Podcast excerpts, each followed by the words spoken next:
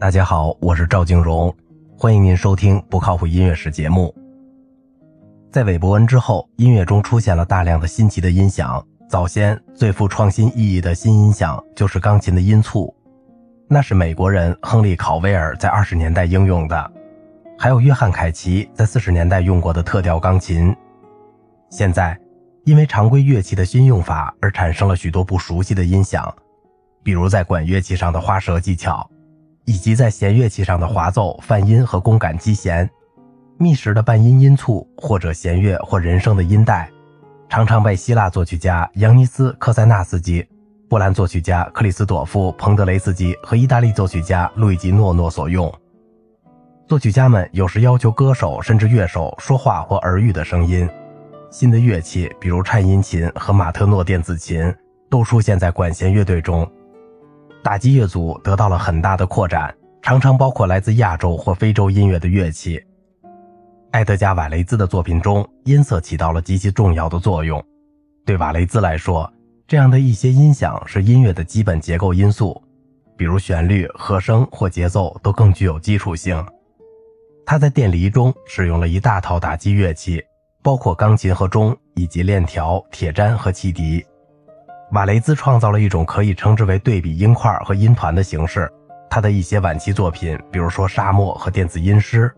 使用了在二十世纪中叶后不久便可以利用的新的音响来源。一九五零年以后，在音乐世界中，没有什么比用电子来产生或操纵声音更能吸引公众的注意，或者说更具有深远变化的更大的潜力了。在四十年代晚期的所谓具体音乐中。包括录制的乐音或别的自然声音这些原始材料，经过机械的和电子的手段，以各种方式加以变形，然后集合在磁带上放送。下一步就是由实验室产生的电声代替或补充自然来源的声音。早期最出名的电子音乐作品之一就是施托克豪森的《青年之歌》，和他以这种媒介用两种音源创作的许多晚期作品。具体音乐和电子音乐鼓舞了听众去接受不是由人声或乐器产生的音响。这种新的媒介使作曲家摆脱了对演奏家的所有依赖，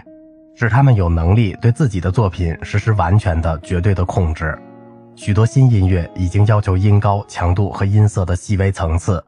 还要求复杂的非理性的节奏，而前者只能在乐谱上大致的记录，后者则只能由演奏者自己来实现。而且演奏这种音乐所要求的演奏人员的特殊资格和漫长的排练时间是很罕见的。但是在电子音乐工作室里，每个细节都可能被准确的计算和录制下来。况且可能产生的音响的整个新领域都是可以利用的了，包括那些靠任何自然的手段所不可能产生的声音。把扩音器放置在面对观众的不同地点，就能取得不同的音响效果。欧洲、美国和日本的作曲家都在努力地开发所有这些有利的因素。当录音磁带同现场演奏者相结合时，进一步的可能性便产生了。电子音乐最初就是把振荡器上发出的声音以不同的方式结合、修改和控制起来，然后把这些声音录在磁带上。作曲家不得不剪接磁带，把录音带上的东西混合起来，有时还要把物体在运动中的声音或音乐家、谈话者、歌唱家等的声音录在一起。电子合成器的发展，就是这一过程变得非常容易。作曲家可以在一个乐器键盘上定出音高，然后通过按钮来控制泛音、波形、共鸣和音源的地点。到了八十年代，电子键盘同电脑相结合，使得作曲家在五十年代和六十年代建立的大型电子实验室之外也能合成音乐。作曲家通过电脑能够界定和控制所有的音高、音色、力度和节奏这样的参数。这样就能借助为此目的而发展的 MIDI，把数字编码直接转化成音乐。在合成器或电脑所产生的音乐的衬托下，演奏者现场即兴表演的这种实验已经是很普通的事了。设备和软件程序使电脑能够根据作曲家设计的公式对音乐做出反应。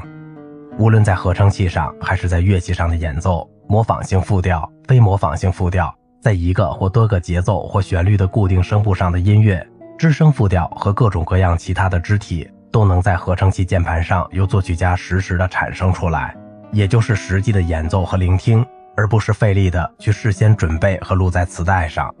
电子音乐与合成器音乐并没有取代现场演出的音乐，而且好像也不可能这样做。许多作曲家或者根本不使用电子手段，或者使用起来也没有达到重要的程度。但是，电子音响刺激了从人声和常规乐器获得的新音响效果的发明。这种发展特别引人注意的体现在克里斯朵夫·彭德雷斯基和匈牙利作曲家吉尔吉·利盖蒂的音乐中。在电子音乐和现场音乐中，许多作曲家有一个想法，即把各种声源分散在整个音乐厅中，以便把它作为一个附加的音乐空间来加以操纵。当然，这种效果并非是新的发明。素歌的交替咏唱，16世纪威尼斯的分开的合唱队与合唱器乐的坎佐纳和辛福尼亚。以及柏辽兹的安魂曲，都说明了对空间关系的同样的迷恋。最近的一个例子就是巴托克的弦乐、打击乐与钢片琴的音乐，他要求演奏者和乐器有特定的位置。在二十世纪下半叶，作曲家们开始在利用空间方面比以前有更多的计算和创新。他们可能把两个或多个乐器组放在舞台上的不同部位，或把扩音器或演奏者布置在大厅的两侧或后面。高于或低于观众所在的水平，或者甚至放置在观众之中。瓦雷兹的电子音师在一九五八年布鲁塞尔博览会上演出时，设计了四百二十五只扩音器，排满了勒科比西耶设计的大厅内部的空间。同时，移动的采光和投影图像伴随着音乐，空间的方向和位置，于是就成为一部作品的整个形式中的一个要素。好了，今天的节目就到这里了。如果您喜欢我的节目，请您点赞、转发并收藏我的专辑。我是赵静荣，感谢您的耐心陪伴。